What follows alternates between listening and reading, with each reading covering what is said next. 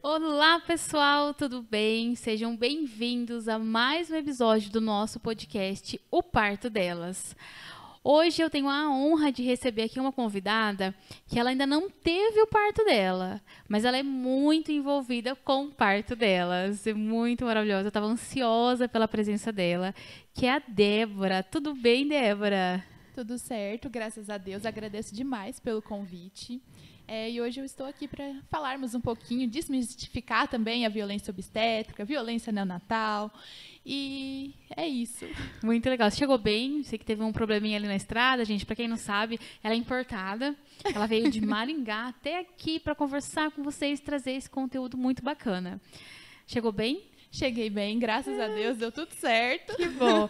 Débora, é o seguinte, eu te conheço das redes sociais conheço a sua médica, a gente tem uma afinidade ali, mas eu queria que você falasse um pouquinho quem que é a Débora, para que todo mundo possa conhecer, pode falar suas redes sociais, fica à vontade. Perfeito. Bom, então meu nome é Débora, eu sou advogada, especialista em violência obstétrica, direito médico, também tive uma formação complementar ali de doula, é, sempre estou realizando mais e mais cursos dentro dessa questão, porque a gente quer realmente mudar ali, humanizar o parto de fato. Exatamente. Que é um trabalho de formiguinha, né? Sim, é de formiguinha. O tempo é... todo ali a gente precisa estar, é, principalmente trazendo informação. Informação. Débora, é o seguinte, eu te fiz uma pergunta offline, mas eu quero te perguntar agora. Você toma café? Com certeza, amo café. Ah, que bom, porque a gente trouxe hoje aqui, ó, o meu método favorito de café, que eu conheci e tomei pela primeira vez na nossa cafeteria do coração, que é a da Leô.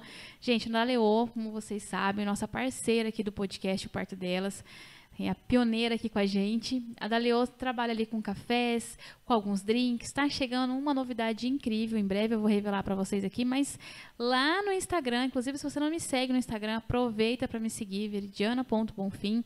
Já a gente já deu vários spoilers do que, que vai ter de novidade lá. Eu já estou aproveitando, experimentando algumas coisas.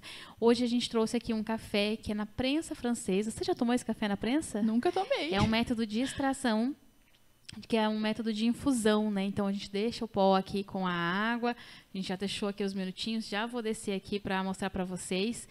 É, a Daleu é um espaço muito bacana que se você quiser lá trabalhar, tomar um café com seu amigo, tomar um café sozinha, fazer uma reunião, eles têm esse espaço para que você consiga também reunir, comemorar seu aniversário, fazer realmente uma reunião, faça alguns encontros lá, muito legal, legal. é um lugar bem gostoso mesmo, bem família, bem aconchegante. E eles estão aqui com a gente. Tem salgadinhos. Se você for fitness, esse salgadinho é com massa integral, tá? Olha. Muito bem feito. Vamos ao café. Eu vou te servir. Então, o método aqui, a, pré, a prensa francesa. A gente vai descer ela. Ai, gente, isso é muito satisfatório. Ah. Vou pedir para que você me alcance a sua xícara para mim te servir um café. Você toma café sem açúcar? Eu gosto com açúcar. Gente, acho que a gente tem um problema. Não, tem, não, mas não tem problema. Tomo também sem. Não Prova sem açúcar. E se você precisar, você avisa a gente. Tá? Tranquilo. A gente, a gente dá um jeito de fazer um açúcar aqui nesse estúdio. Vamos servir. E a gente vai começar a falar sobre esse assunto. Uma delícia. Maravilhoso. É um café. Vamos dar um tempinho a mais aqui para dar Leo. Deixa eu explicar. Ele é um café porque para quem toma com açúcar, no primeiro momento sente um amargor, sente sim. Mas ao mesmo tempo, você vai entendendo que ele tem a doçura dele sim. mesmo, né? Porque o café especial é isso, é um café que ele não precisa ser torrado em excesso. Então assim, ele não é um café amargo, então ele não precisa né, colocar açúcar para conseguir tomar. Assim, bem sutil aqui sobre o café especial. Então esse é um, não é um café comum, é maravilhoso, de verdade, maravilhoso. Ai, que bom. Então, depois eu te pago, tá? Mentira, gente. Débora, você é advogada, se formou faz tempo? É, em 2020. 2020. Isso. E aí, desde o início, você já sabia que você queria essa área? Ou como que surgiu? Especialista em violência obstétrica neonatal e direito médico? Então, começou ali com aquele desejo que eu sempre tive por, de alguma forma, estar atuando no direito em prol das mulheres. Não sei, sempre me veio essa vontade, tanto é que ali o meu mestrado também é voltado falando sobre mulheres, então eu falei assim, eu quero alguma coisa que eu possa ajudar as mulheres. Então, fui em busca de vários estudos, mas não conhecia muito a área. Conhecia alguma coisa, mas não muito. eu não sei, acho que foi Deus que um dia eu vi ali um patrocinado de um curso de uma é, de uma advogada que hoje eu posso falar que eu faço parte também do, do escritório delas Uau. e comprei o curso, mas não era o meu objetivo. Falei, vou comprar para aprender, mas não falei assim, não não vou atuar. Acredito que não vou. Quando eu comecei a conhecer, comecei a saber mais, fui pesquisando ali partes até da minha família, comecei a conhecer, falei, poxa, a gente precisa fazer alguma coisa. Essa atuação é muito específica. Então, assim, eu posso ajudar as mulheres e eu posso trazer também uma advocacia diferente. Então, a gente. Eu fui plantando sementinhas, sementinhas, fui fazendo mais cursos, nós fomos nos especializando o tempo todo também é, estando ali com profissionais também da humanização e pegando para nós essa luta. Sim. E hoje, realmente, assim, eu acho que eu não poderia estar em outro lugar senão nessa advocacia. Eu que amo o que eu faço. Porque também não é só. Às vezes, quando a gente fala de advogado, fala assim, não, processar, processar. É. Mas, mas não é só o não é só processar. Quando a gente processa, vai ali pelos meios de pedir uma indenização, é para tentar fazer com que realmente essa mulher, pelo menos de alguma forma, ela seja. é, que ela tenha ali pelo menos um pouco do direito dela devolvido. Que pelo menos eles paguem de alguma forma por meio de indenização. Mas não é só isso, porque a gente pode advogar na questão preventiva, evitar. Então, a gente eu adoro fazer essa parte também de consultoria, de estar ali com as mulheres, montar plano de parto, ajudar elas a fazer es- esse plano de parto, a se autodefender, porque a gente faz essas consultorias também. Como que eu me defendo ali? Uma- isso que eu queria perguntar, né? Que você falou na, na prevenção. Eu conto doula, né, você também, né? Que é doula, mas eu atuando ali mesmo no parto, a gente tem os encontros onde a gente fala como evitar a violência e tudo mais, mas é dentro da parte doula, não tem a parte de direito mesmo Sim. ali, né? E deve ser muito interessante é, uma advogada especialista que conhece todas as leis, conhece todos os caminhos, orientar. Como é que é feito? isso? Como é que você faz esse trabalho? Então, nós fazemos ali reuniões, podem ser presenciais, online, como realmente a gestante se sentir melhor, porque o bom do online é que a qualquer lugar ali do, mu do mundo, do Brasil, a gente consegue atender essa cliente. Mas nós fazemos uma conversa, vamos demonstrar, porque querendo ou não, é, a gente sempre fala. O médico, os enfermeiros, as pessoas que estão na assistência têm medo do quê? Gente informada. Então, nós trazemos ali informação para ela. Fala assim, ó, essa é a parte da legislação que se ele falar alguma coisa, você vai usar essa parte aqui da lei. Ah, vai acontecer outra coisa. Ah, ele não quer me dar o prontuário. Ó, tá no código de ética médica dele que tem que levar, ter acesso a prontuário médico. Então a gente vai ensinando ali. Claro que ainda assim pode acontecer alguma coisa, pode, mas pode chamar a gente também para nós vamos ali e tentamos resolver a questão também, né? Advogados podem ir ali tentar resolver. Pode baixar até a polícia, pode acontecer também. Tipo, olha, a gente, eu sempre falo assim para quem eu tô atendendo que nunca é essa a intenção. Sim. Que a gente não se arma com armas e escudos para ir para um parto. Porém, a gente sabe que tem esse recurso. E você falou uma coisa que é muito verdade, que alguns profissionais têm muito medo de mulher informada. De mulher informada. Falando em mulher informada, eu quero aproveitar o gancho aqui para convidar você que está assistindo a se inscrever no canal, porque eu tinha esquecido de falar isso antes. Eu sabia que a produção ia puxar minha orelha. então se inscreve no canal, ativa as notificações. Você que está assistindo pode mandar pergunta, que depois no finalzinho a gente vai estar respondendo algumas perguntas. Mandaram algumas no, no Instagram, a gente vai estar né, trazendo para cá. Então, aproveita se inscrever no canal. Vamos subir aí, né, gente, para 350 inscritos. Será que a gente consegue ao longo das próximos, dos próximos episódios? Eu acredito em vocês, tá? Compartilha a live, compartilha para você que essa seja um disseminador também de nova informação, para que chegue muito. é, eu acho que é, a sua presença, esse episódio vai ser muito importante. Eu acho que vai repercutir muito, porque é muito interessante ter. Porque uma coisa é uma doula falar, um médico falar, a gente está envolvido no parto ali totalmente. Outra coisa é ver uma pessoa que entende de lei. Entendeu? É o médico que entende de, né, da medicina, ele fala com propriedade. Nós, doulas, também falamos com propriedade dentro da nossa área, mas ter uma advogada falando, ah, eu queria muito você, que estou muito. Acho que deu para notar, né? Que eu estou muito feliz com a sua presença aqui. Ai, eu agradeço demais. Mesmo. Ô, Débora, você falou que você fez, do, fez o curso de doula. Você Isso. atua? Eu não atuo. Ah, você atua, mas de outra forma, Isso, né? é de outra forma. Foi realmente assim, uma busca por mais conhecimento. Porque eu acho que quanto mais a gente pode ter noções ali do parto, quanto mais a gente pode saber como agir, né? Porque a gente sabe também. Porque não é só, por exemplo, a gestante que precisa, às vezes, de, uma, de um método de autodefesa. Talvez a doula também precisa, para ela também ajudar ali, naquele momento, a, a, sua, paci, a sua paciente, né? Então, a gente é, tem vários vieses ali e eu gostei, eu gostei de fazer o curso, achei extremamente interessante. Fiz ali para aprender mais, para saber como atuar de uma melhor forma, mas não saiu o desejo de acompanhar alguns partos. Ah, eu quero acompanhar.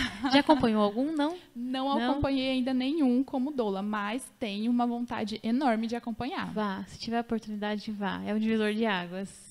É um divisor de águas. É surreal. Quando você vê, principalmente quando a gente consegue preparar as mulheres, e a gente prepara, prepara ela, conversa, e você vê uma mulher ali no preparo. E aí você vê a transformação dela na potência que nós temos. Porque eu acho que é claro que existem muitas formas, né? É até um tabu eu a frase que eu vou falar, mas existem muitas formas da gente se descobrir como mulher e entender a nossa potência. Mas a maternidade, ela é uma loucura. A maternidade mostra pra gente uma potência que a gente não imagina que a gente tem. Eu acho que essa é a palavra. Então, assim, é muito legal. É muito legal. E cê, como é que é você na maternidade? Você sonha com a maternidade? Não? Então, é um, então, assunto que não quer falar? Não, tá tudo bem? Tranquilo. É, na verdade, assim, eu sempre... Eu tenho uma cobrança. Eu, eu, tenho, eu tenho 25 anos, mas tem uma cobrança já sobre mim. Mas já? já. Existe uma cobrança muito grande é, sobre eu ser mãe, é, até de familiares, muitas vezes. Só que eu não sinto, não sei, eu sinto que eu tenho um chamado uhum. para adoção. Eu não sei ah, porquê, mas eu sinto que eu não. Eu sempre falo com meu marido, a gente já conversou, enfim, está dentro ali do nosso planejamento não um filho biológico, não, não que não desmerecendo, enfim, é a Sim. adoção, eu, é, ser mãe de coração, acho Nossa. maravilhoso. E é um chamamento, eu sinto que eu tenho um chamamento para adoção. Que lindo, que lindo. Inclusive, é um dos meus objetivos receber aqui uma mãe do coração, né? Para contar como é que foi o parto dela. Porque eu, eu vejo assim como uma espécie de parto, essa espera. Né? Eu tenho uma amiga bem próxima que está na fila, que está na espera. E, e, é um gestar, é um gestar tão mais longo. Sim. Né? E quando chega o porpério de, dessas mulheres é tão mais intenso, porque é uma adaptação muito diferente. Né? Então, que legal, muito legal. Obrigada por dividir com a gente. Mas vamos lá. Vamos começar pelo começo. O que, que é violência obstétrica, né? O Natal e tudo mais. Vamos lá, então. Como que a gente caracteriza a violência obstétrica? Ela vai ser qualquer violação do direito reprodutivo da mulher ali durante o parto, mas também o pós-parto e durante a gestação, porque a violência obstétrica ela não está só no momento do parto. A gente tem muita violência durante o pré-natal também. A, então, dá para a gente ir citando alguns exemplos. É, por exemplo, ali no pré-natal, aquela questão do toque aquele toque que toda consulta é, é, incrível. Muitas mulheres relatam, toda consulta é um toque. O toque é para ser realizado no parto, não é no pré-natal. Se está tudo certo. Claro, podem existir exceções? Podem, mas a criança está bem, a mãe está bem, por que, que nós vamos realiza ficar realizando toque de rotina? Isso quando não existe ali um estudante de medicina, né, vários estudantes, para realizarem o toque sucessivo na mulher sem consentimento, sem ela sabe, ela nem sabe o que está acontecendo. Às vezes ela acha que tem até alguma coisa grave, porque começa a vir um ou outro atrás. Ninguém nem comunica, não pede autorização e sai todo mundo fazendo, misericórdia. Sim, e até é, é até interessante essa questão do consentimento, porque esses tempos atrás ficou bem em evidência por causa do caso do BBB, né? Ah, a gente tem que falar de consentimento. Mas parece que quando a gente fala da mulher ali no, na questão médica, na, na questão da assistência, parece que a gente não fala de consentimento. Sempre se realiza um monte de procedimentos, a mulher ela só descobre depois é, a questão da episiotomia, que a gente é, conversa muito também sobre. A gente vai falar mais sobre ela. Isso. Então, às vezes realiza-se ali o corte, a mulher nem viu, é sem anestesia, sem nada, depois ela, diz, ela começa a sentir tanta dor que ela, depois que ela percebe que ela passou por um corte. Ou usam outros nomes, é um piquezinho, vou fazer um é... piquezinho. Ah, tá bom, um piquezinho, ela não tem noção do que, que é aquilo. Não, e o piquezinho geralmente é um, um piquezão, né? Porque é Gente, assustador. É terrível. É terrível. Mas eu, eu quero voltar no toque. Tá? É, eu sei que existem alguns profissionais que fazem toque a partir de determinado tempo, então, por exemplo, 36 semanas se faz toque semanalmente. Mas eu sei que existem profissionais que fazem toque desde a primeira consulta. Sim. É tão desumano, é tão assim. E o que eu acho interessante é que quando se fala em toque, muitas falam, ah, não, isso não é uma violência, porque eu preciso saber como é que tá. Como que, como que eu vou saber? Como que eu vou saber como é que tá o colo do útero, o cervix, se tá alto, se tá baixo, se tá. Mas a real função do toque é para saber se ele está dilatado. Sim. E o ideal é que ele seja feito em trabalho de parto ativo, né? Ou fora do trabalho de parto, quando essa mulher tem muitas dores ou quando ela tem sangramento. Sim. Aí, é nesse, aí vai avaliar, porque né, a gente pode estar falando de um, de um trabalho de parto prematuro. Mas fora isso, não tem uma justificativa. E o que eu acho, estava até conversando com você antes da gente entrar ao vivo, que é como é colocado para essas mulheres a questão de, vários procedimentos Sim. que são considerados violência, mas são colocados para ela de forma sutil, de forma como ajuda, né? É, ah, se você não aceitar o toque, como é que eu vou saber? Se aconteceu alguma coisa, depois não adianta reclamar comigo, porque o salvador da pátria é ele. E aí, como é que ela faz? Como é que vamos imaginar uma situação? Ela chegou na consulta, está com 38 semanas de gestação, e o porque assim, eles também não falam que vai ser feito o toque, né? Eles falam que é assim, tá, avalia, vai lá, tira a roupa e deita lá que eu vou te avaliar. Bom, cara, se ele vai me avaliar, eu preciso ver como é que tá meu bebê, vai avaliar. E aí, no meio disso, surge o toque. Se ali ela fala, não, não quero. E ele fala, não, mas eu tenho que fazer. E como é que fica esse embate aí? O que, que ela pode fazer? É sempre interessante, assim, a gente, como a gente come, é, falou no começo. Tem me, eles têm medo do quê? Perguntas. Começa a perguntar. Começa a falar assim, mas, doutor, por que, que eu preciso realizar esse toque agora? Eu quero uma explicativa. É, tem uma necessidade real de acontecer isso? Por quê? Tem alguma coisa errada com, com o meu com meu bebê? Tem alguma coisa errada comigo? Tem alguma alteração nos exames que eu trouxe aqui para o senhor analisar? Tem alguma coisa errada? Porque daí ele come... porque assim é isso. Começou a perguntar, eles já começam a ficar meio meio com medo ali de qual que vai como que eles vão responder, né? Porque uhum. geralmente é só porque é de rotina. Uhum. Então, a, a, principal questão, a gente sempre fala, começa a questionar, questiona, questiona tudo. Até, desde o começo da...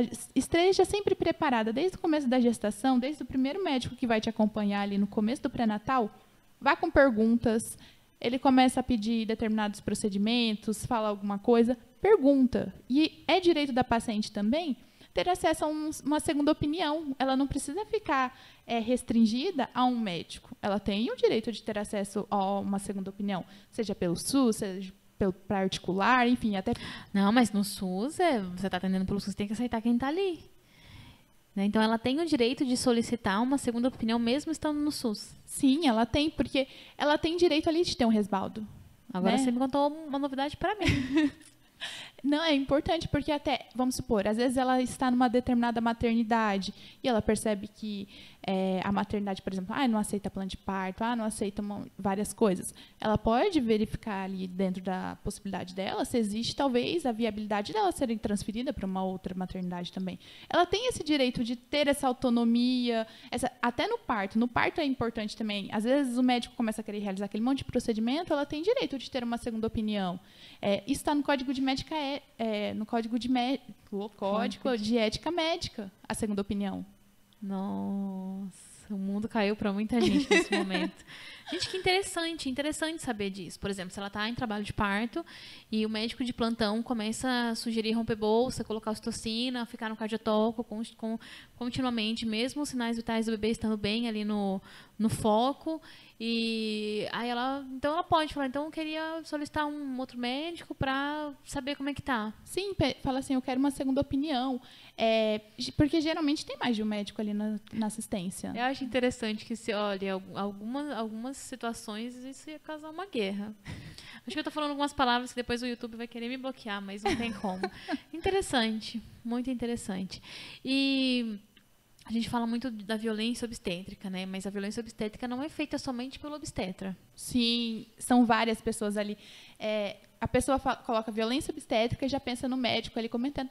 Mas não, um assistente que está ali do lado, um, um, enfermeiro, um técnico de enfermagem. Uma doula. Uma doula pode ser também.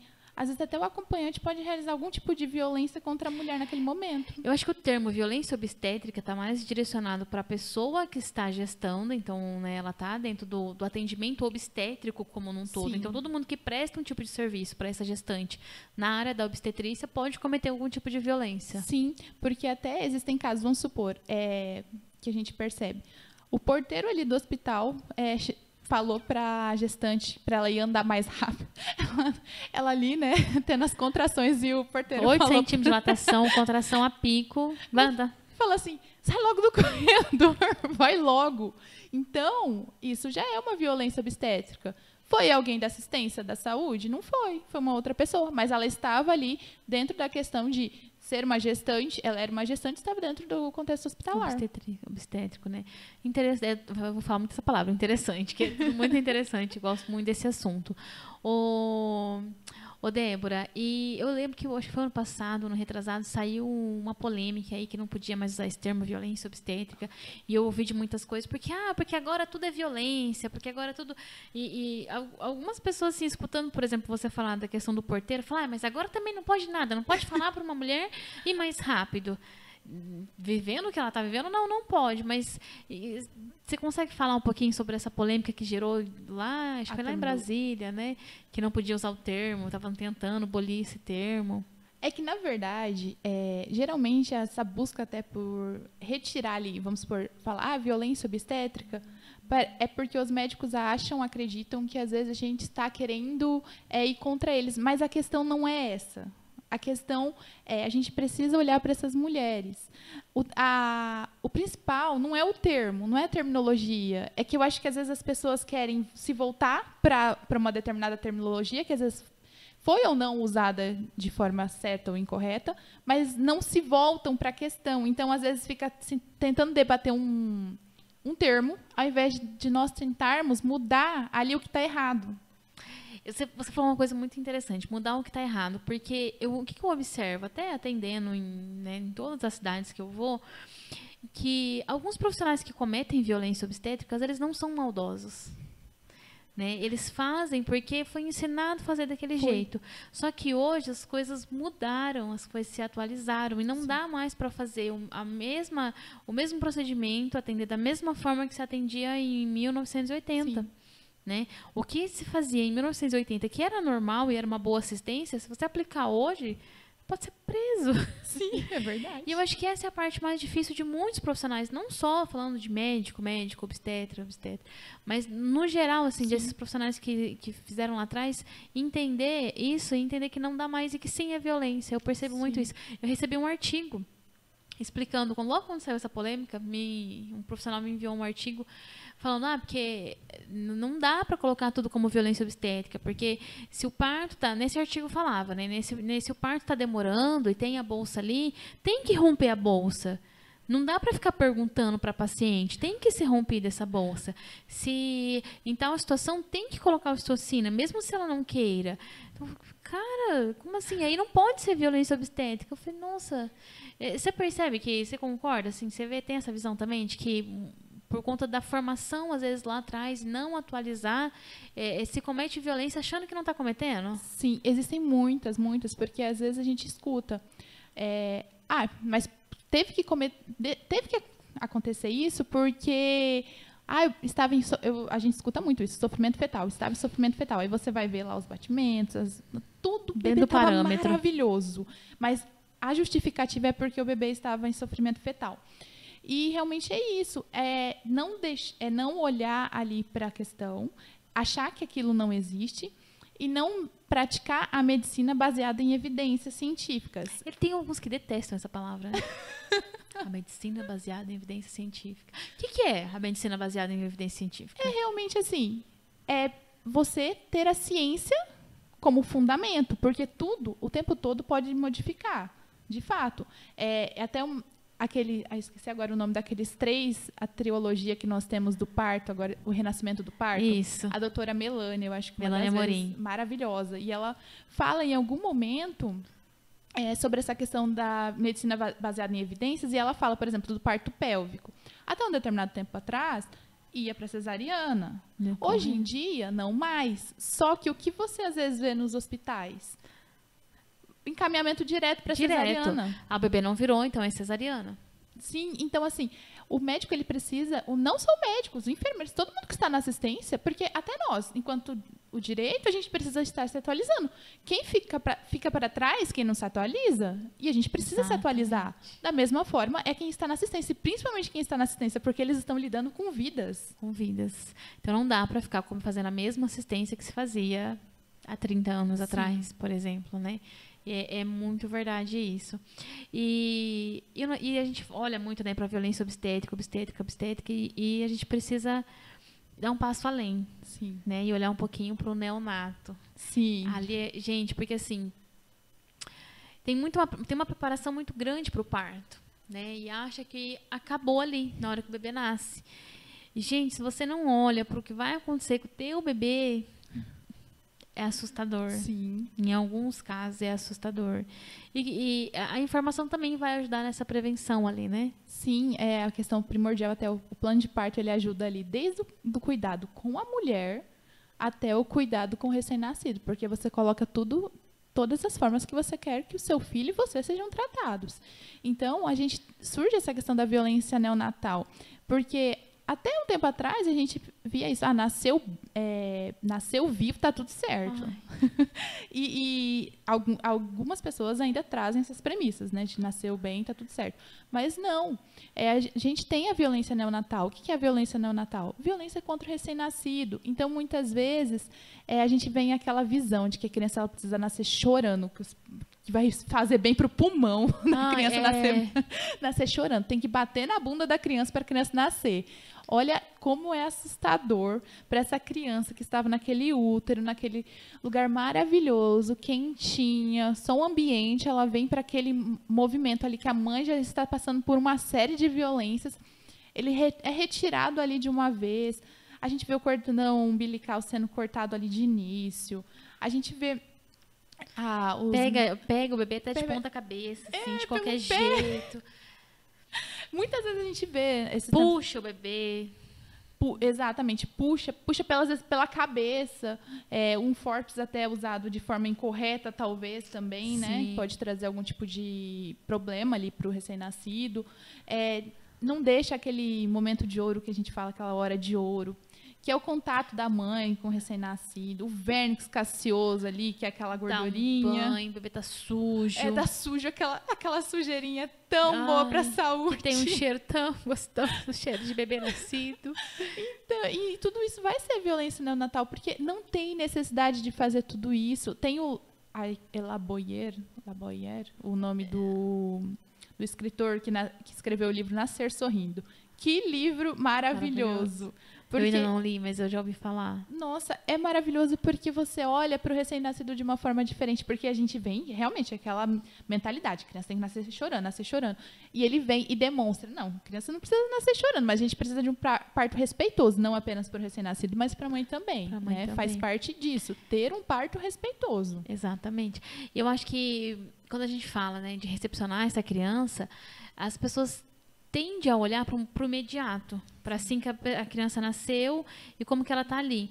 Só que a forma como a gente recebe essa criança vai respingar lá quando ela tiver 30 anos. Sim.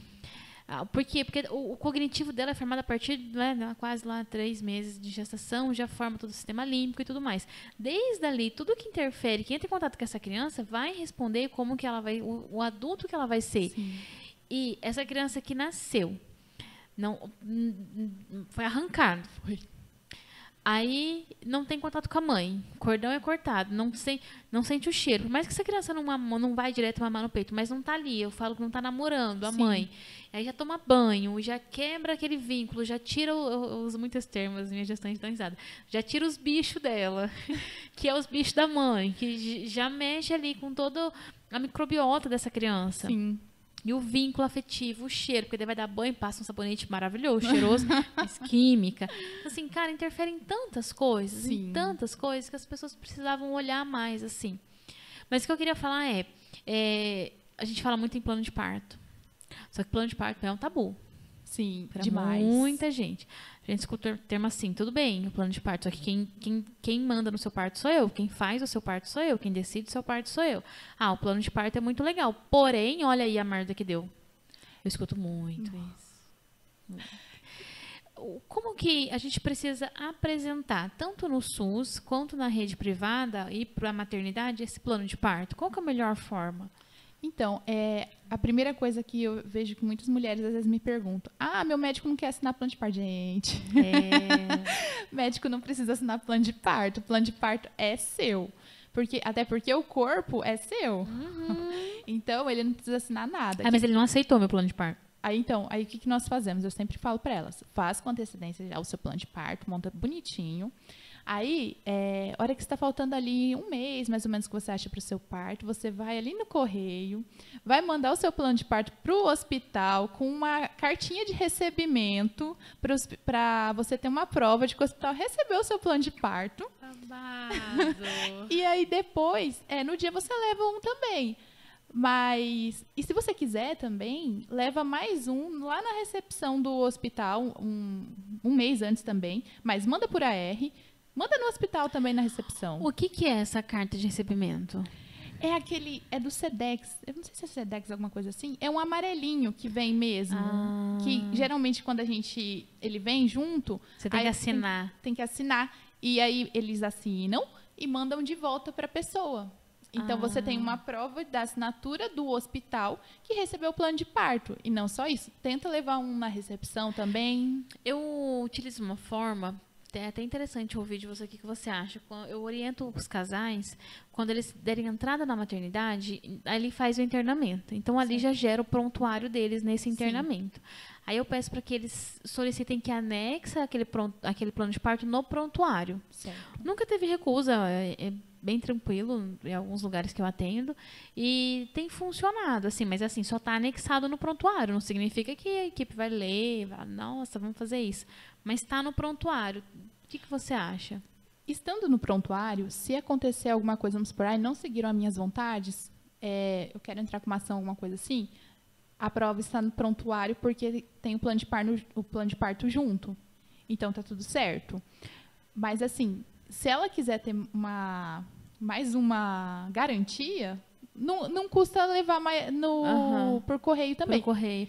É porque me passou assim uma situação, porque a gente sabe que existem pessoas e pessoas, né? É, se por acaso, é, né, quando ela chega para solicitar o prontuário, podem tirar de lá. Sim. E aí não tem nenhuma prova de que foi anexado de fato, né? Sim, esse que é o problema. Realmente, às vezes, se ela for precisar desse prontuário e eles retirarem. Claro que, às vezes, vamos supor, está a doula do lado também que viu, é, anexando, o acompanhante, também pode servir ali como uma prova. Mas, é, tendo uma outra prova também, que é documental, que foi enviado, que eles receberam, também é importante, O interessante. que vai ter de hospital receber no correio agora? não acho ruim, não. Daqui a pouco vão parar de assinar. Mas não pode, né? Ah, eles não podem recusar, porque vai que é uma- algum outro documento que eles como eles precisam. saber. Eu gostei dessa, dessa, dessa técnica aí. É, e, por exemplo, uma situação em que o casal chega com o plano de parto, consegue ter um diálogo com a equipe, e algum desses profissionais que estão ali prestando assistência fala, olha, eu não posso, eu vou- não vou te atender, me recuso a te atender, porque o que você coloca no teu prontuário é uma forma diferente que eu trabalho. Eu não trabalho assim. Ele pode chamar um advogado especialista para ajudá-lo. Ou assim, a gente não pode falar, a gente tem que falar também de omissão de socorro. Eles podem deixar de atender uma pessoa, pode ser caracterizado também omissão de socorro.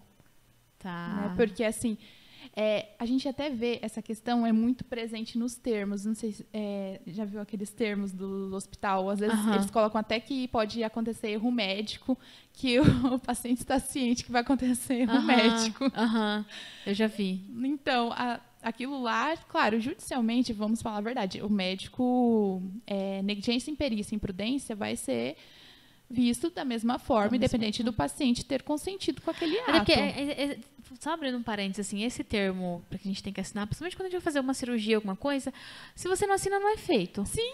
Eu, eu, eu sinto assim, de verdade, assim, agora pessoalmente, é, pessoal, quando eu vou fazer alguma coisa, eu me sinto coagida, porque eu falo, cara, se eu não assinar, eu não faço. Sim. Se eu assinar, eu tô me colocando em risco se acontecer alguma coisa. É estranho isso, né? Sim, e aí a gente sempre até a gente realiza muito eventos ali, mesmo gratuitos para as mulheres de vez Aham. em quando. E uma me trouxe e falou assim: "Olha aqui o que eles colocaram". Enfim, eu falei assim: "Assina, mas você vai colocar no seu plano de parto que você não consente com nada daquilo que está escrito, que está escrito e manda por AR". Porque é, é algumas coisas são absurdas, tipo tem, às vezes está escrito ali, se eu derrubar, se derrubar a criança, não vai ter nenhum problema. Gente, se você derrubar a criança, houve ali. É claro que pode acontecer, pode acontecer, mas Acidentalmente? Pode, né? Sim. Humano para humano, mas tá, tem tem responsabilidade. responsabilidade por uma atitude dessa. Porque, poxa, é uma criança. Até aqueles casos.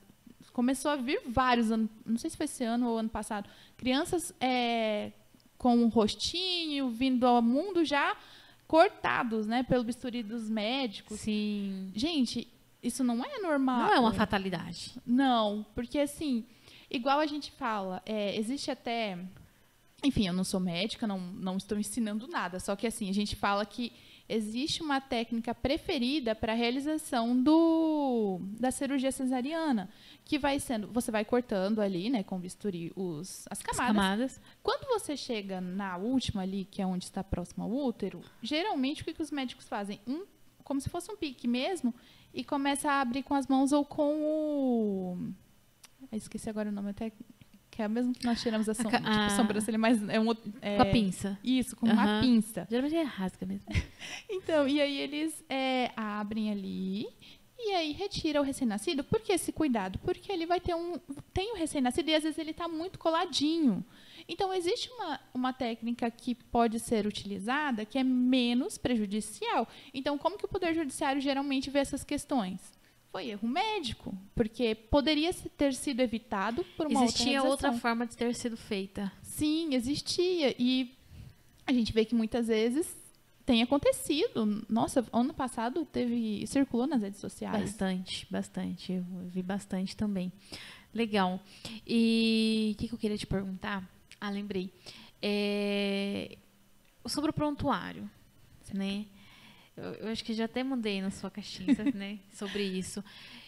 Existe, existe a possibilidade do hospital não, não liberar esse prontuário para a paciente quando ela quer fazer uma denúncia, quando ela só quer ter o prontuário. Sim. Tipo, ah, porque eu quero ter na minha casa meu prontuário.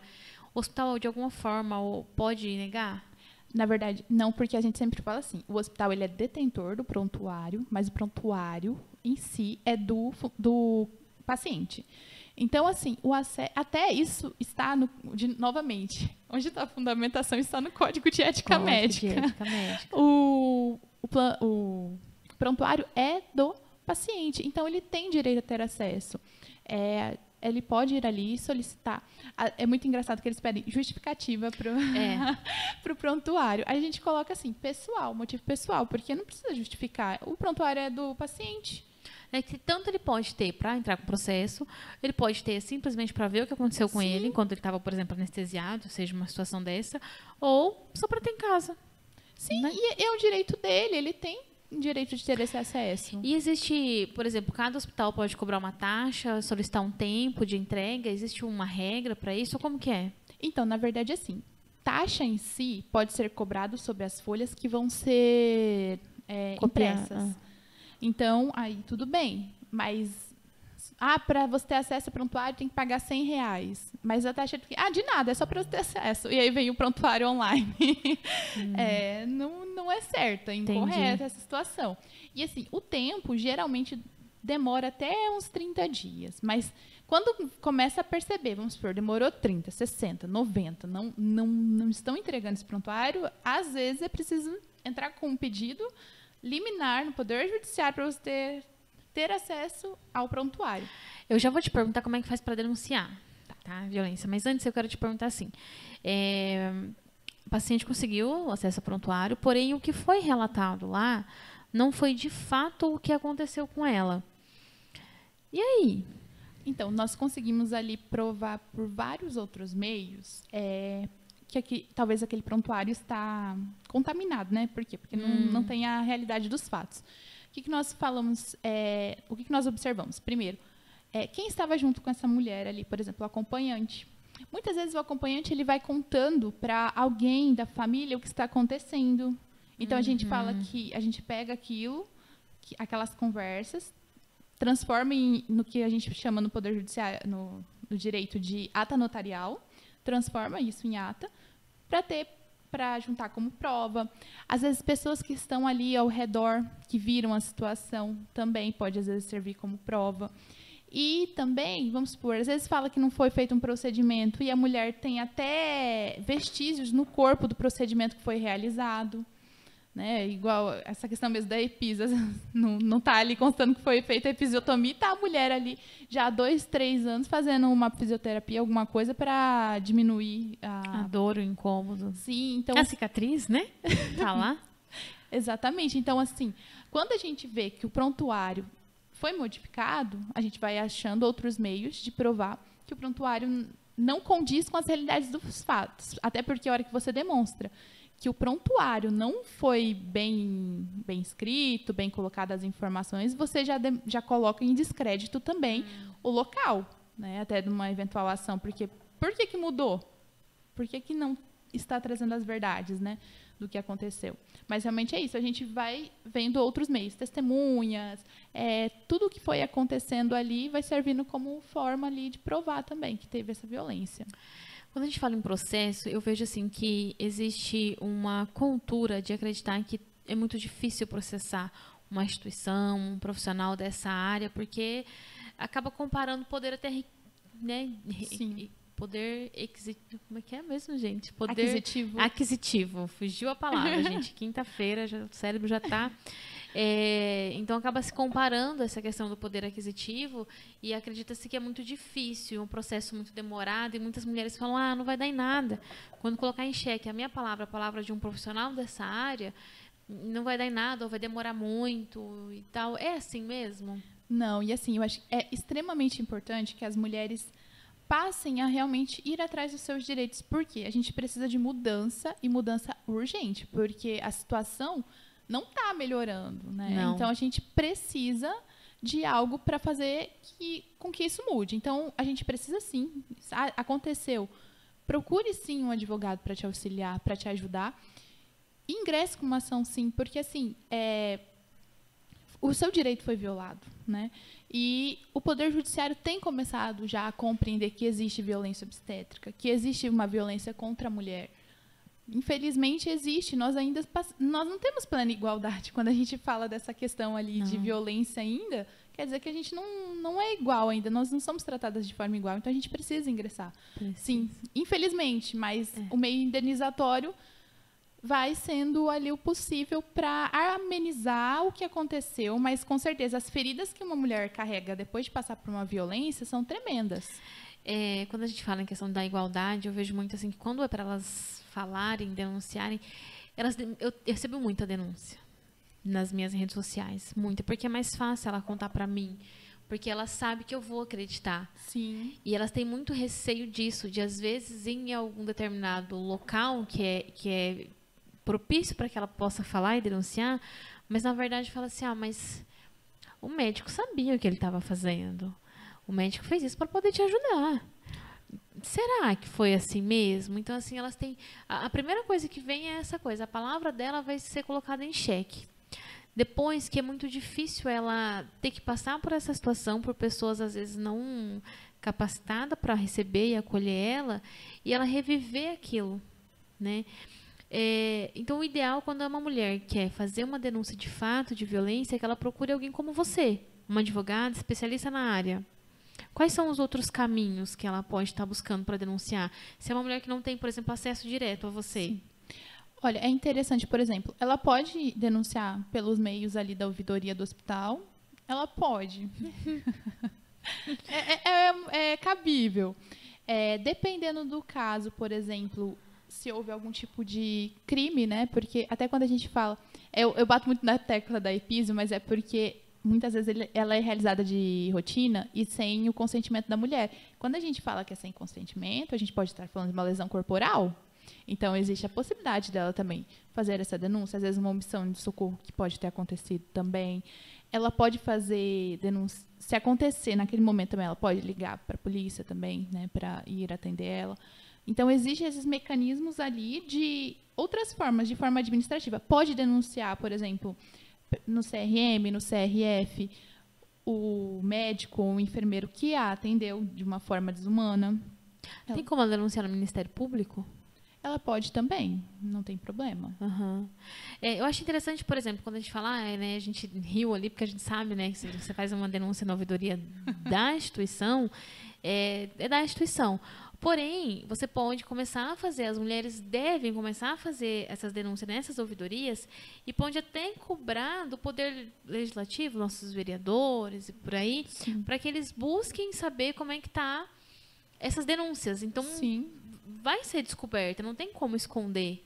Não deveria ter como esconder essas Sim. informações. Não, a gente precisa realmente é vir, vir e começar a falar sobre para existir mudanças mesmo, é, seja legislativa, porque a gente não tem uma lei hoje federal que fala realmente sobre violência obstétrica. Mas é, a gente sempre fala o, o que, que, fundamenta a Constituição Federal ali fala sobre tratamento, fala é, que não pode tratamento desumano é, e cruel. Quando a gente fala de violência obstétrica, o que, que nós vemos? É um tratamento totalmente desumano e cruel, e cruel. com a mulher. É, até a questão de, de consentimento, né? A, o paciente tem que ter consentimento sobre a realização dos procedimentos que vão ser realizados. Ah, isso aqui você, é, é, a gente estava falando, né, mais uma vez sobre isso em off, mas é, ela precisa ter muita informação, porque essa questão do consentimento, por exemplo, uma situação de episotomia, a paciente está lá no expulsivo, todo mundo mandando ela fazer força, mandando ela, falando para ela como ela deve fazer, sentindo o corpo dela. E o bebê está alto ainda. E começa a falar, não, seu bebê não está nascendo, seu bebê não está nascendo. Então, eu vou te dar uma ajudinha. Nossa, corte. Vou fazer um pique. Então, no, primeiro que não usa o termo correto, porque ela conhece o que é episiotomia, mas o pique ela não conhece. Sim. Então, ele vai fazer um pique. Então, não é piso. Pode fazer. Afinal de contas, o médico está falando que vai me ajudar. Ele vai me ajudar, o médico, o profissional. Eu não gosto de deixar só na, nas costas do médico. Sim, sim, todos. Porque a gente sabe que existem muitos tipos de atendimentos profissionais, né? É, e aí eles usam outro termo. E aí ela fala, não, tudo bem, se ele vai me ajudar, tá no pico da dor, bebê nascendo. E fala assim, não, se eu não te ajudar, seu bebê vai morrer. Você está fazendo errado, você não é, né? Coloca uma incompetência no corpo dessa mulher, Sim. que daí ela não dá conta, ele precisa ser o salvador da situação ali. E, e aí, na hora que ela for relatar, ela falou: não, ele falou que ia me ajudar. Então, como é que fica essa balança? Mas é, é realmente por isso que é muito importante que essa mulher ela tenha a informação mesmo e que ela é, que o médico, os enfermeiros que estão na assistência, peça permissão para tocar no corpo dela e para realizar os procedimentos. Igual a gente fala até do PI, que às vezes eles realizam procedimento sem Sim. anestesia, na dor. Quantas vezes a gente não vê essa situação? E aí é um piquezinho, o piquezinho que é para ser desse tamanho, vira um piquezão. Uh, depois essa mulher tem problemas ali para o resto da vida dela, muitas vezes porque esse procedimento ali causa dor, é um lugar que realmente a vai. A vida sexual dela Sim. fica comprometida. Destrói a vida sexual de uma mulher. Isso quando não a gente tem aquele ponto maravilhoso que é o ponto do marido, que eu não sei da onde que surgiu, por que surgiu. Vai melhorar o parquinho de diversão do homem. Então, gente, como pode? Realizam-se ali é um monte de procedimento nessa mulher, ela vai ter, às vezes corre risco de ter incontinência urinária. Realmente depois ela tem que gastar fortunas às vezes para conseguir recuperar um pouco da dignidade dela ali, né, nessa questão do, do corpo. Tudo por não respeita, é, não, é essa questão primordial. Não se respeita o processo do nascimento, não se respeita o processo biológico do corpo. Eles querem realizar ali, é, ao acelerar o parto de uma forma, porque se não for encaminhado para uma cesariana de rotina, a gente vai levar essa mulher ali para esses procedimentos. Ah, coloca ocitocina, coloca, faz manobras desnecessárias, rompe bolsa. É tudo uma forma de acelerar. Já que ela não quis a cesariana, vamos aqui. Então agora ela vai ter que aceitar tudo de qualquer jeito. Sim. Né? E eu vejo também que acontece é, essa questão do acelerar, né? Aí ela começou a sentir a vontade de fazer cocô, que está longe ainda do expulsivo. Já vamos deitar ela nessa, no, no, na, na, mesa de parto, na, na, cama de parto. Enfim, vamos deitar ela de perna aberta e mandar ela começar a fazer força. Aí ela chega à exaustão, ela na hora que ela realmente entra no expulsivo, ela não tem força para empurrar, ela já está desacreditada que esse bebê vai nascer. Aí ela ela está colocando o bebê em sofrimento fetal, vamos resolver. Aí eu, entra o salvador da pátria. Sim, e é isso que a gente é incrível, né? Porque assim, é, eu leio bastante coisas que falam o médico, os enfermeiros, todo mundo que está na assistência são meros coadjuvantes. Quem que é a protagonista dessa história? É a mulher. Quem que tem que falar se ela quer fazer força agora ou não? É ela. É ela. Ela quer andar, a gente deixa a mulher andar. Ela quer ir ao banheiro, tomar um banho, deixar a água quente cair no corpo, deixa ela fazer isso. Ela tem direito. Outra coisa, às vezes restringe os direitos dela de ter acesso a líquidos e alimentos. É direito da gestante ter acesso a isso. Imagina, às vezes ela ficou 10, 15 horas ali em trabalho de parto, não tem acesso a uma água, a uma isso, comida. E isso acontece ainda. É, é assim, é descabível. Sim. Me falta palavras, mas isso ainda acontece. Dieta zero. Dieta zero com uma mulher em trabalho de parto. Gente, esse nome não tem, esse nome é toa. Eu sempre uso analogia assim. Você já pegou um peão e colocou ele para carpir um lote? meio-dia, sem alimento, ele ficou 16 horas sem carpir um lote. Aí quando ele termina, ele pode até tomar um banho. Aí ele come ali um, um chazinho, uma bolachinha e tal, para ele poder descansar. Não faz, não faz sentido, não gente. Faz sentido. Mandar. Assim, se a gente começar, eu queria conseguir colocar numa listagem, assim, tudo que é violência obstétrica, né? Tudo que a gente passa. Falar pra essa mulher que ela não pode gritar. Sim. Que ela tá fazendo. Eu já vi assim, ah, se tivesse feito cesárea, não tava fazendo escândalo. É, é, absurdo. É realmente é isso. É, ah, rompeu a bolsa. A ocitocina é outra coisa, né? Que chega assim. É o fala, sorinho, não é? É o sorinho, né? É, não, ninguém sabe. É, ai, a gente veio aqui colocar um sorinho em você. E essa omissão entra como um crime? Ou como é que ela é. Na verdade, assim, ela faltou esclarecimento, porque a gente até é um tripé que tem que ter na assistência da da a saúde ali ao paciente, qualquer área, independente, a gente não só da obstetricia, ou, ixi, falei errado, é, não só dessa área, mas de várias áreas. Chegou ali, é informação para essa pessoa, então, conseguir consentir ou não com o ato, para ela ter autonomia, então. Então, para ela ter autonomia da decisão, ela precisa é, ser informada sobre o que aconteceu. A gente fala, é, acho que livre esclarecido. Agora eu não lembro como que é. Porque às vezes eles só assinam um termo, eles nem. Esclarecido não foi nada, só. Só estão ali falando qualquer coisa só para a pessoa assinar. Mas assim, ela tem que ter consentimento. Ela tem que consentir o ato, mas antes disso ela precisa de informação e autonomia para decidir. É o que não acontece. É o que não acontece. Mas precisa ter. Até isso também está ali dentro dos parâmetros de atuação de um, de um médico, de um enfermeiro, né? Dentro da, do Código de Ética Médicas. Eles precisam informar e tratar as pessoas com humanidade. Essa é a parte mais difícil, né? é difícil. Essa questão da humanidade. E eu vejo muito assim, ah, mas como que eu vou saber? Como que eu vou saber? Eu não consigo ter uma doula, eu não consigo. Gente, tá, joga no Google as diretrizes da assistência humanizada dentro da, da, do Ministério da Saúde. É boas práticas, não boas é? práticas, isso. É um PDF. Uhum. Tem 15 páginas, super fácil a leitura. Qualquer coisa que saia diferente daquilo ali é considerado violência. E aquilo que tem como você se sente dentro de seus direitos né, violados é considerado uma violência. Sim, porque assim, se não foi respeitado o meu o meu desejo, a gente vê uma violência realmente, né? Porque se não, a, tem que ter uma, uma justificativa para cada, cada ato ali a ser realizado. E é, muitas vezes a gente não vê, e é por causa disso, é isso que a gente sempre fala. A, o objetivo muitas vezes é liberar leite. A gente não está falando só do SUS, a gente está falando do particular também.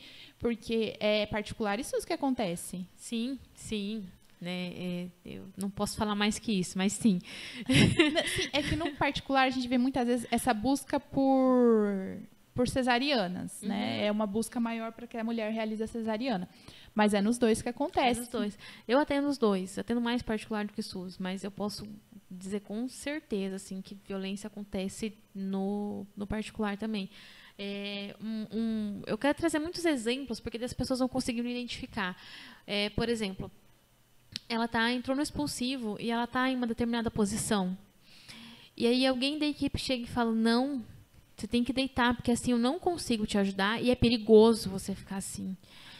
E aí ela tenta falar: "Não, eu não quero, não quero deitar, não quero ir sentar, né? Porque agora não deitam mais, mas ela fica ali, né, sentadinha, né, com a perna aberta". É, e aí ela acaba indo para essa situação.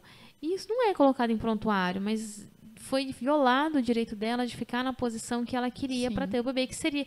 E nitidamente a gente vê que o parto está fluindo muito mais fácil na posição que ela está. E quando muda de posição essa gestante, coloca na posição que alguém da equipe quer, o parto desanda. Sim. É uma violência. Sim. É Cabe violência. denúncia. Sim, com certeza, porque é uma violência obstétrica. O direito dela não foi respeitado. E, e é isso. Eles querem. Isso que até é irônico, porque eles querem tanto acelerar o parto, só que dessa forma a gestante ela estava muito melhor, o parto estava fluindo, como você disse. Aí vem e realiza um procedimento ali que ela não deseja, que deixa ela frustrada, querendo ou não, porque é mente naquele momento. A mente é campeã, assim, é o que determina o parto, eu falo. Sim, e muitas vezes ela tá naquele momento ali, ela tá bem, aí vem alguém e frustra toda questão dela do parto. Eu vejo muito assim que os partos, algumas equipes, se não coloca a mão, se não começa a fazer uma manobra Ai. na vagina dessa mulher, se não fica ali, dá até uma falta de ar, né? Isso é porque você não viu presencialmente. O dia que você vê, sabe? E fica ali, não, não pode deixar o bebê nascer sozinho. Tem que, tem que manusear. Por quê, né? Por, falta palavras. Que, ai. Sim, essa massagem ali no perino é tão desnecessária. Porque, assim, é, é bom sempre quando a mulher começa a ver isso, fala assim, ai, não, eu quero colocar a mão aqui, deixa eu sentir, sabe? para ver se o médico para de... Uhum. O médico, o enfermeiro, quem tá ali para de fazer isso, porque gente, para que realizar esse procedimento? Porque lacera mais, a mulher dói mais, dói, causa edema. Não, daí a gente coloca vaselina. Coloca o quê? Vaselina. Vaselina? É. Ai, meu Deus. É, que daí o bebê escorrega, porque o problema é o bebê escorregar, né? Daí o bebê escorrega e não lacera. Gente, pelo amor de Deus, tô sendo sarcástica, tá? E, tá assustada, né? Sim, isso acontece. Gente. Sim, isso acontece. Meu Deus. Isso acontece. Vaselina. É. é. Eu tava com uma pergunta na cabeça e agora eu esqueci. Já vou lembrar, já vou lembrar. Eu quero te trazer. Eu vou pegar aqui eu abri uma caixinha de pergunta no Instagram e várias pessoas mandaram. E teve uma que falou assim: Eu vou mandar no, no direct porque ela uhum. é longa. Eu quero ler para você, tá? Ela falou assim: ó, Vou mandar aqui na caixinha porque ela não vai caber. Violência obstétrica também pode ocorrer por parte da equipe de enfermagem e agora ela vai relatar o que aconteceu com ela. Eu quero deixar esse relato aqui. Ela com autorização, tá? Sim. Ela não expõe ninguém, nem ela, nem nada. Ela fala assim, ó: no caso, após a cesárea, porque muita gente acha que violência acontece só no parto, né? No caso, após a cesárea do meu primeiro, eu pedi ajuda a todo momento à enfermeira, pois não conseguia levantar da cama para tomar banho. E ela simplesmente falou: se vira, não vou ajudar. E quando consegui tomar banho, minha pressão caiu, porque eu abaixei para pegar o sabonete que caiu. E ela não quis ajudar a pegar. E mesmo eu passando mal, ela continuou falando para eu me virar. Na época, não deixaram acompanhantes pelo SUS. Eu já vou contar a idade da criança porque eu sei. E estava, eu estava só. Fiquei tão chateada, me sentindo de mãos atadas, pois estava em um momento delicado pós-parto e precisava de ajuda. O filho dela tem entre 7 e 8 anos. Já existia a lei do acompanhante. Já, já existia. É de 2005. É tanta violação que tem nesse relato aqui que meu Deus. Então, assim, o que, que ela fala? Depois de uma cesariana, que a gente não sabe por que ela fez uma cesariana, se foi por escolha, foi por algum motivo inventado ou de fato necessário. Sim. Ela precisou levantar da cama depois de uma cesariana. Gente, gente, nenhum paciente levanta, de fato, nenhum dentro da. Eu, tô, eu sou técnica de enfermagem, não atuo, não é algo que eu, que eu aplico, mas a gente tem conhecimento que não se levanta de uma cesariana sozinha. Ela estava no SUS sem acompanhante. Meu Como Deus. que faz uma pessoa levantar da cama para tomar o teu primeiro banho pós uma cesariana sozinha? E a crueldade de olhar e falar assim, vira? É, é, é assim, é assustador. Porque realmente faltou ali o direito ao acompanhante e depois vem toda essa violência verbal, né, da falta e falta de assistência. Falta de assistência, né? É, considerando a idade da criança que ela falou ali, já não cabe mais recurso infelizmente, é, as ações de violência obstétrica é, prescrevem, que a gente fala, então, você tem, pode ingressar com uma ação até cinco anos depois do caso. Depois disso, prescreveu. Existe uma exceção, que é, por exemplo, no caso, vamos supor, porque gestantes adolescentes. Porque quando que começa a contar o prazo? Quando tem 18 anos. Ah, Então, e é uma coisa que acontece também com viol- a violência obstétrica contra adolescentes. É, pra, é assim, você engravidou na adolescência, agora você sofre pra caramba pra você parir, pra você aprender a não fazer mais isso. E, e é real. é É, real. Elas passam muito, elas sofrem demais. Os relatos sempre são assustadores das é- adolescentes. É, muito, é muito assustador, é muito assustador. Eu quero tentar abrir tudo que eu consegui aqui de uma situação que eu vivi lá quando eu me formei, nos meus primeiros acompanhamentos. É, Não vou falar a situação, porque senão né, vai colocar em risco a minha integridade. Mas eu estava num cenário em que tinha uma jovem parindo. No passado, ela tinha sido violentada. Então, o que, o que ela estava vivendo ali, e depois disso ela engravidou. Né? Não sei se por escolha, não foi, não foi uma gravidez decorrente do- da violência. Sim. Só que assim, o, que desencadeou mentalmente nela foi que dela foi vivendo a vida dela do jeito que ela conseguia e acabou engravidando. Só que tudo que falavam para ela na hora do parto levava lá na violência. E chegou num ponto em que ela estava de quatro apoios, é uma posição muito legal para alívio de dor, para estar ali. E obrigada, produção. e o que falavam para ela levava ela lá. E ela falava assim: Eu não quero. Eu não quero. Chega a me dar um. Ah, é um ruim. Mas ela falava que ela não queria. Só que não- ela, tanto ela não queria o parto, quanto ela não queria estar grávida, quanto ela não queria, porque levava o momento da violência. Só que aquela posição era melhor para ela. Só que não deixaram ela. Eu, eu vi com os meus olhos, pegaram os braços, perna, ergueram ela do chão, deitar. Foi uma nova violência, até não Física. só obstétrica. aham. E deitaram, assim, foi um parto que eu nunca mais deixei de escutar, o que eu escutei naquele parto. E era uma jovem, menor de 18 anos. Só que assim, ela era 18, menor de 18 anos, então ela não tinha escolha, que afinal de contas, né? E a gente estava assim, né? Quero que você engrene nesse assunto sobre os surdos, mudos, cegos e, tem- e- e cadeirantes, negras, índias, é tanta coisa, não é só episiotomia, tal. Sim, é que a gente vai percebendo é, que cada mulher ali, cada característica da mulher também é levada em consideração, infelizmente, para a realização da violência obstétrica. A questão, por exemplo, a gente tem racismo obstétrico e é real. É, essa, as mulheres, até vamos supor, a gente fala muito da cesariana. A cesariana acontece muito. Só que a gente percebe quando é a mulher negra, às vezes ela precisa da cesariana, mas ninguém fez nada, ninguém. Ela é levada para cesariana como a última da última escolha. Por quê? Porque surge ali na cabeça que essa mulher é forte. Então, ela vai aguentar até os últimos momentos para ela ter alguma assistência adequada. Ela que vai ficar um pouco mais ali de lado, ela que eles vão. não- aí os procedimentos rotineiros passam a não existir e ela não ter acesso a esses procedimentos. Ela é deixada realmente de lado porque ela é forte, faz parte dela. E o recém-nascido também é a mesma coisa. Ele é forte, ele aguenta. Ele aguenta. É tão cruel, porque a gente escutando isso, essa questão, principalmente do racismo, a gente acha que é algo tão distante, já é ultra- e realmente deveria ser ultrapassado. Sim. Tem pouquíssimos dias eu escutei isso. Não, morena linda, ela aguenta, ela é grande, ela aguenta. Gente.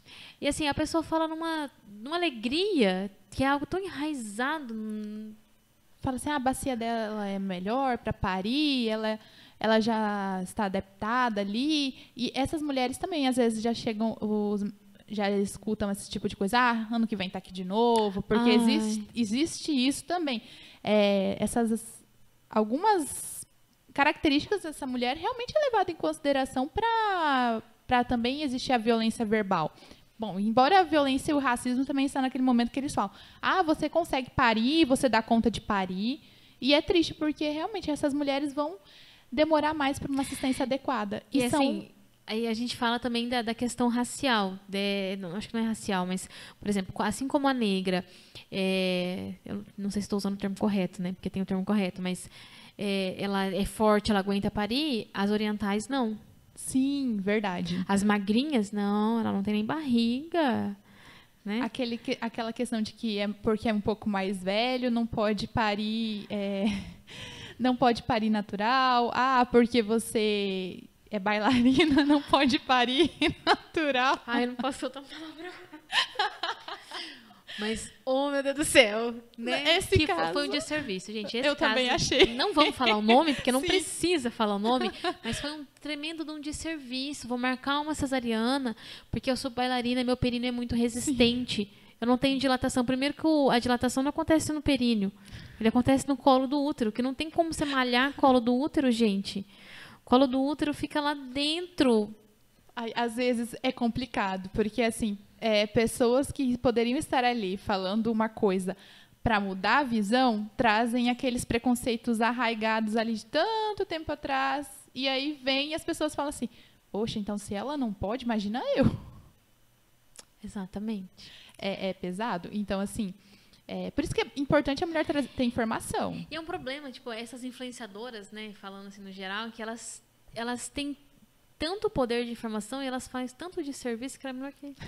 Tudo bem, engravida do dia que você quiser, vai para do jeito que você quiser, mas não faz um negócio desse, né? Não, porque você vai prejudicar a vida de outras mulheres Vai. que vão acre- e aí elas vão passar a acreditar que às vezes o médico falou aquilo, pô, é verdade. É verdade. Diabetes gestacional, outra questão que vai e vem, você fala assim: "Ah, eu, que eu vou ter que fazer cesariana porque não tem opção. Eu tenho diabetes".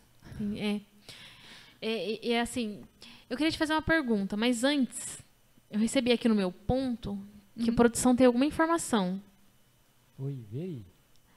Oi. Oi, produção. Oi, tudo Gente, a bem? gente tem uma voz. Adorei. Oi, Débora, tudo bem? Oi. Tudo jóia? Ó, eu tô só, só, eu queria que a Veri falasse pro pessoal aí que, que tá online, que hoje a gente vai ter uma surpresa, então pro pessoal não sair e ficar até o final que a gente vai ter essa surpresa aí, então é só isso que eu queria dar essa informação pra vocês aí hoje. Tô surpresa também. Então? Gente, mas é o seguinte, acabei de receber da produção que vocês que estão aí assistindo continuem nos acompanhando, porque em algum momento a gente vai ter algum tipo de surpresa aqui que eu também não estou sabendo o que é. Fiquei curiosa. Fiquem por aí. Queria te fazer uma pergunta, talvez eh, expor assim, quero ouvir tua opinião, porque a gente Sim. fala muito assim. É claro que não vamos inibir a culpa de quem comete a violência. Sim. Isso é um fato e acabou, não deve ser feito e pronto. Mas é de uma inocência muito grande, talvez até né, da família, ir para um parto no Brasil achando que ele vai acontecer maravilhoso só porque ela tem uma vagina e está grávida. Bem isso. Né? A gente não, não, dá para, por exemplo, uma família que tem acesso informação, porque, gente, hoje acesso à informação é muito fácil. Basicamente, quase todo mundo tem acesso a um telefone e a uma internet. Sim. Nem que seja quando você vai tomar um café na padaria, você acessa lá no Wi-Fi e consegue. É, E dá para pesquisar muita coisa, dá para pesquisar como que é um parto e simplesmente terceiriza essa responsabilidade. Eu vejo muito isso, essa terceirização do parto, da responsabilidade de estar vivendo aquilo ali. Sim. Você concorda? Sim, é, eu acho, é isso. Só que eu acho que nós temos uma problemática só.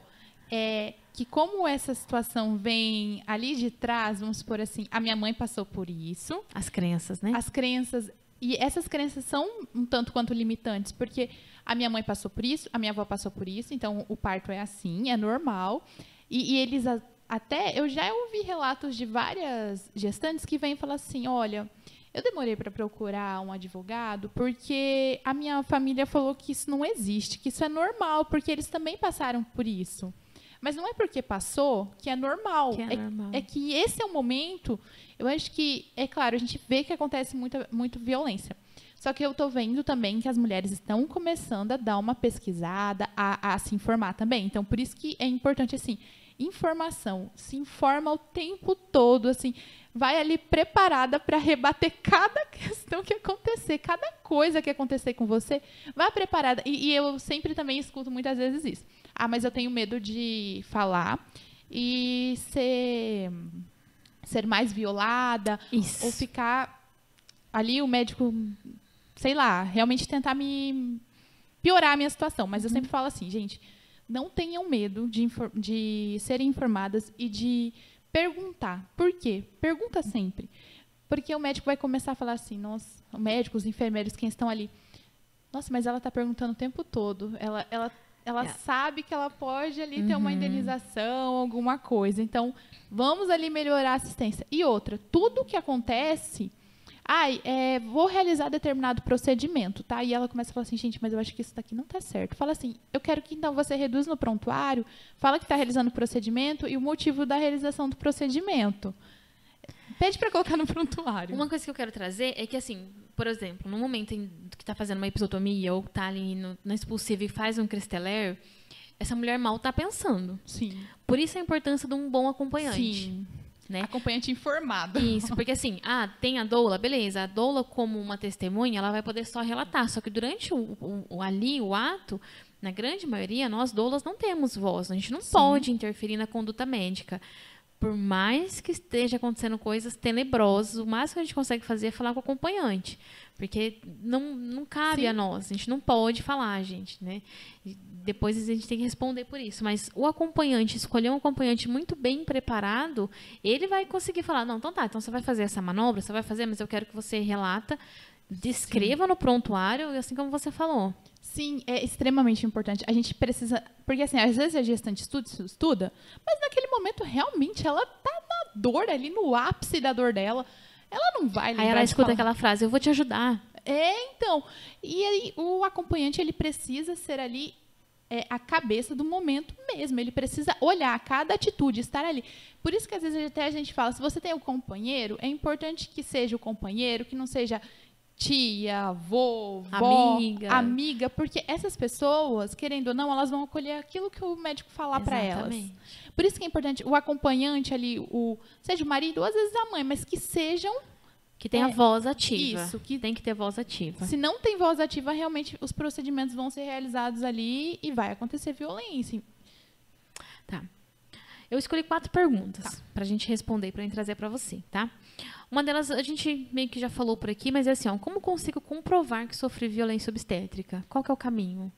É, realmente vai ser o prontuário, a gente analisa o prontuário, mas existem outros meios de provas também. Então, por exemplo, as testemunhas que poderi, podem ter visto ali o que aconteceu, é, as questões de o que a gente fala de outros tipos de documento, porque tem um prontuário, mas tem outros documentos que acompanham também o prontuário, que também vão servir muito, de, muito assim, embasar a prova.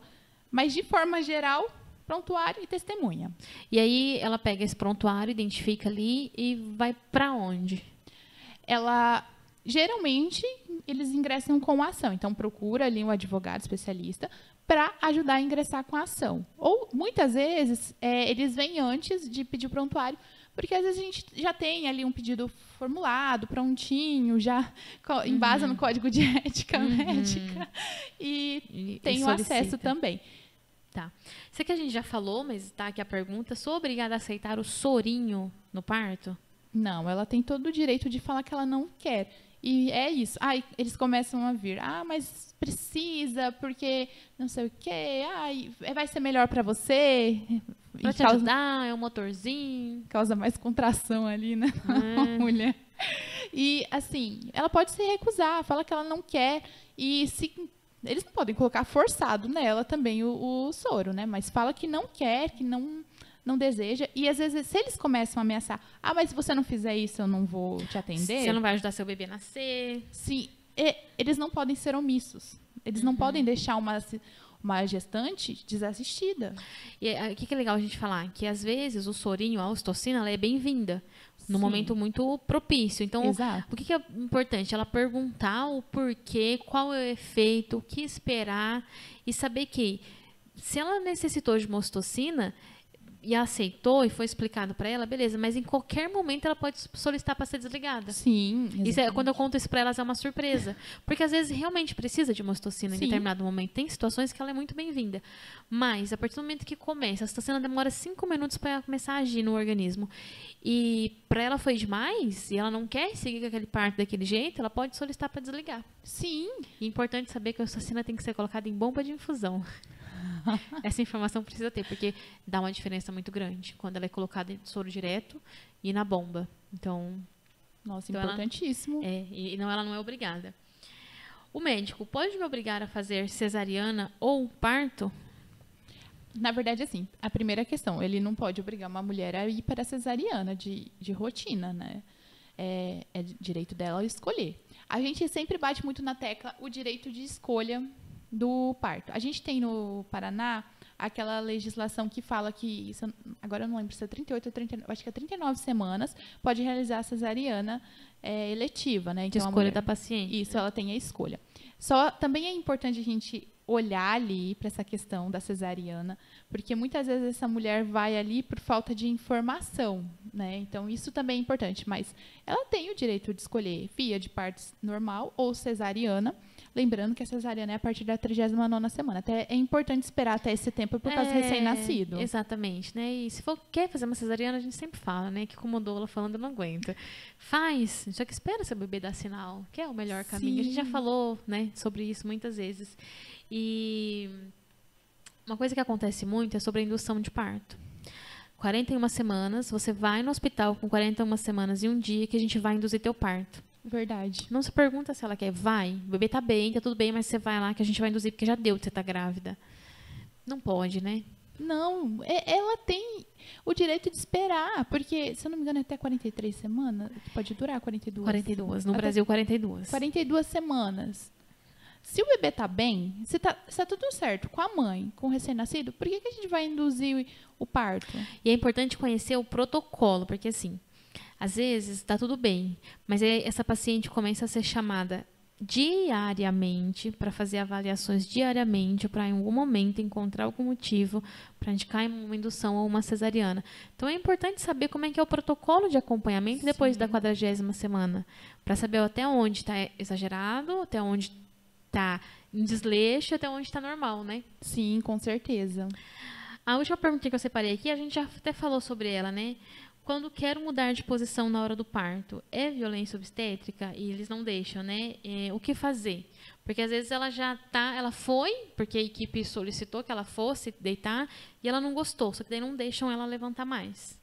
É o momento do acompanhante ser ali a voz ativa e falar: não, mas ela ela não, não quer essa posição. Vocês não querem ajudar ela? Então, deixa ela realizar ali uma outra posição melhor. É o momento do, do acompanhante, do acompanhante. ativa. Sim, é o momento né? dele falar. Ele precisa estar ali e falar. Não ter medo de recriminar. E outra, gente, hoje em dia é muito fácil também uma questão, né? Que a gente estava falando de prova, até esqueci. Gente, telefone. Telefone, todo mundo tem na mão. Ainda mais num parto. Sim, porque vai filmar, vai acontecer alguma coisa filma. Tudo que tá, você achou uma coisa estranha, começa a filmar, começa a tirar foto. E quando falam que não pode filmar? É direito da personalidade. Pode filmar sim. Pode filmar? Pode filmar Porque alguns, alguns lugares tem na parede, proibido, gra, proibido gravar. Aí a gente até tem algumas vezes assim, ah, você pode tirar foto. Gravar, não. E essa questão, né, a gente sabe. Por que, que não pode gravar? Porque tem violência obstétrica. Até é, quando a gente estava falando daquele filme do Renascimento, do parto, o primeiro, que eu, eu acho que eles deixavam de primeiro realizar os vídeos, a gente percebe, é uma série de violências. Série de violência. E eu acho que eles achavam normal, porque eles deixaram filmar. Sim. Então, agora que as pessoas estão mais informadas que os processos aumentaram, Aí o medo dessas filmagens é violência. Mas qualquer momento tira o telefone e grava. Eles não, não podem é, proibir, proibir, você de um direito da Porque até quando a gente fala de foto, de vídeo da criança, da mãe parindo, percebe-se que não é o, o, assistente que você quer tirar foto. Não. Quem você quer tirar foto e fazer os vídeos é a, é a criança e a mãe. Só a nível de curiosidade, quando o médico quer decidir o que pode gravar. Tudo bem, você vai gravar, mas não grava a vagina dela. Onde já se viu gravar a vagina, gravar o bebê nascendo?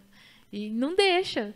Ah, mas é, é o momento realmente. O, o acompanhante fala assim: não, mas pode deixar, eu não vou gravar você, eu estou gravando aqui, ó, é. a situação aqui. Aí tem a episiotomia, né, do lado. Fazendo, né?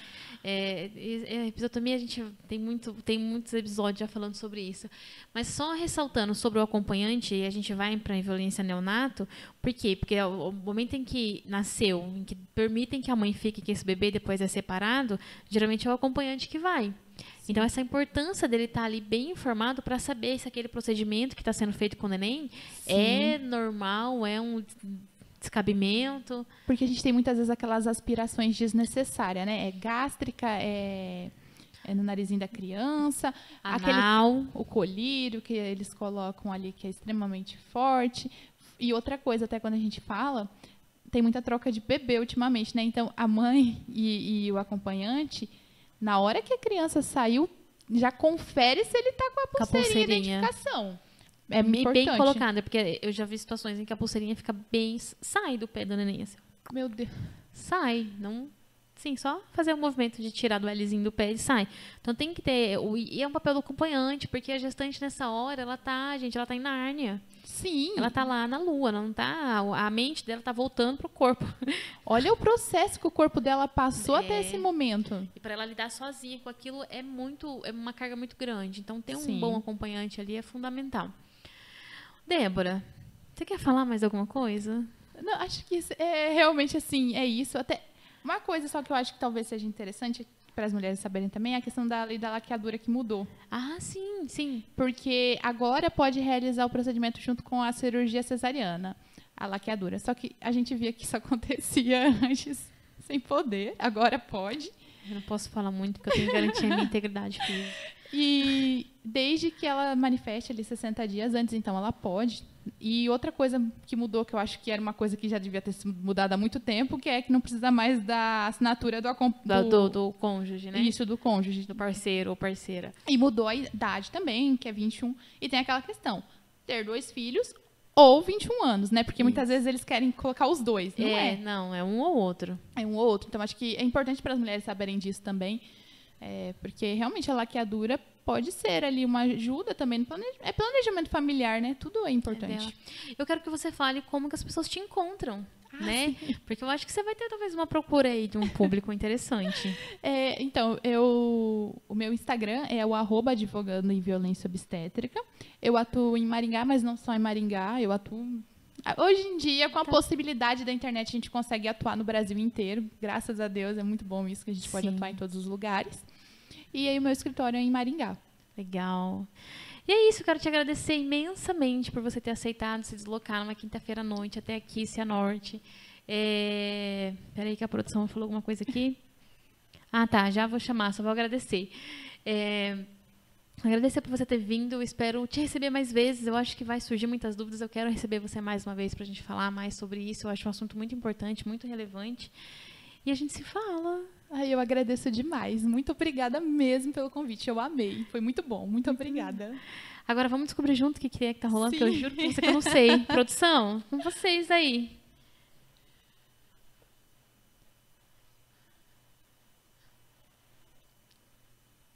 Oi. Vou ver. Oi. Semana passada, semana passada acho que teve uma data dia 22, né?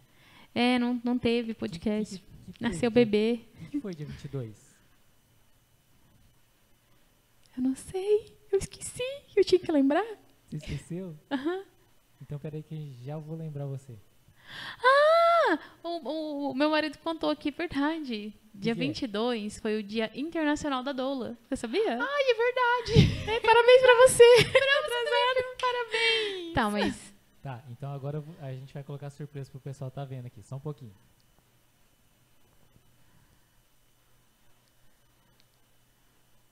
A gente vai ver também? Sim. Então tá bom. É que pra quem não sabe, a gente tem uma- um retorno bem grande, uma TV bem grande aqui na nossa frente.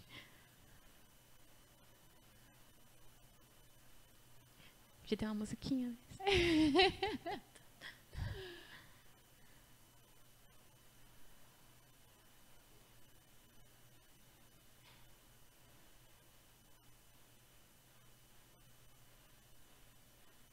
Existem pessoas que querem ajudar os outros, mas só falam. E existem pessoas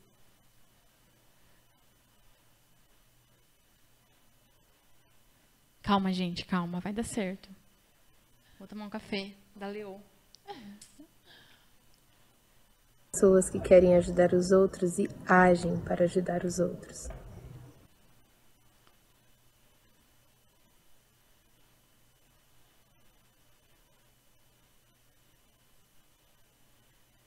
Temos uma tela aqui, a gente tá vendo uma tela.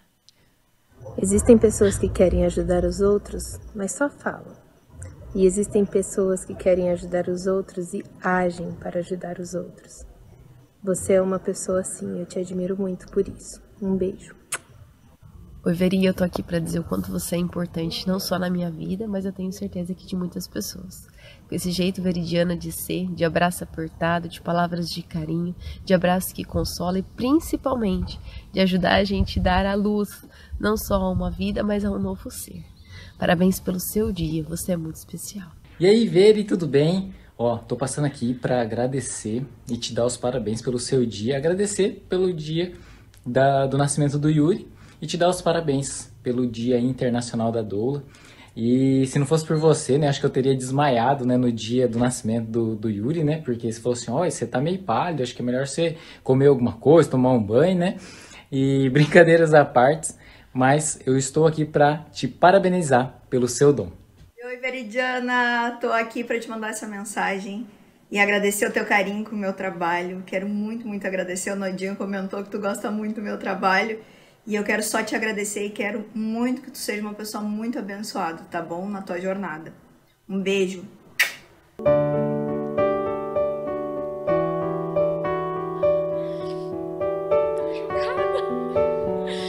Vocês fizeram Alice Salazar falar aqui. E a Fran e a Nai, meu Deus. Eu acho que eu tô precisando de uma dona, não sei mais. Tô chocada. Ô, Veri, a gente quis fazer uma homenagem pra você, foi tudo meio na correria, mas é, foi de coração pra você, que você merece. E é isso. Gente, o que, que eu faço agora? Gente, obrigada, Nai, Fran. Nossa, foi muito especial estar com vocês. Foi muito lindo estar no parto de vocês. Obrigada. Eu sempre agradeço porque vocês me dão. Eu me sinto muito privilegiada pela oportunidade de viver esse momento com vocês. Nodinho, que a gente viveu juntos naquele parto foi ímpar. E vocês conseguiram fazer ali Salazar mandar um recado para mim. Eu zerei a vida. Gente, quem não sabe, eu comecei no YouTube por conta da Alice Salazar. Minha história com ela é muito legal. É, não sei se você conhece a Alice Salazar, maquiadora. É, quando minha filha mais nova nasceu, eu tive uma depressão pós-parto por conta de muita coisa que eu vivi no meu parto. E o que me ajudou a sair da, da, dessa depressão pós-parto foi os vídeos da Alice Salazar, que ela fazia ainda lá no sul. Tinha o memezinho da Alicinha. E aí eu aprendi com ela me maquiar, fui crescendo, fui, né, e consegui sair dessa, dessa depressão, consegui conhecer ela, quando ela abriu a loja em Campo Mourão, conheci ela, e eu tô em choque, tô em choque, gente, tô em choque.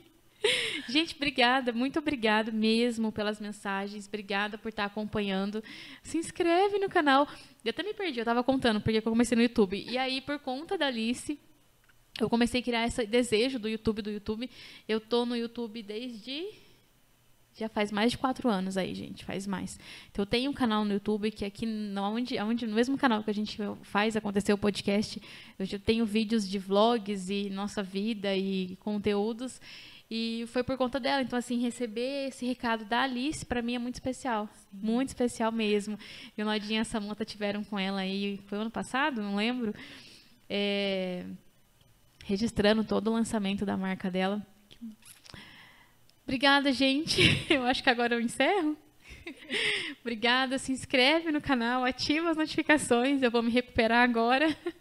Mais uma vez, obrigada, Débora, por estar aqui. Eu acho que foi muito propício você estar aqui como doula também, receber e saber que a gente, a nossa profissão é uma profissão muito sofrida, muitos desafios, mas eu amo, não me vejo fazendo outra coisa.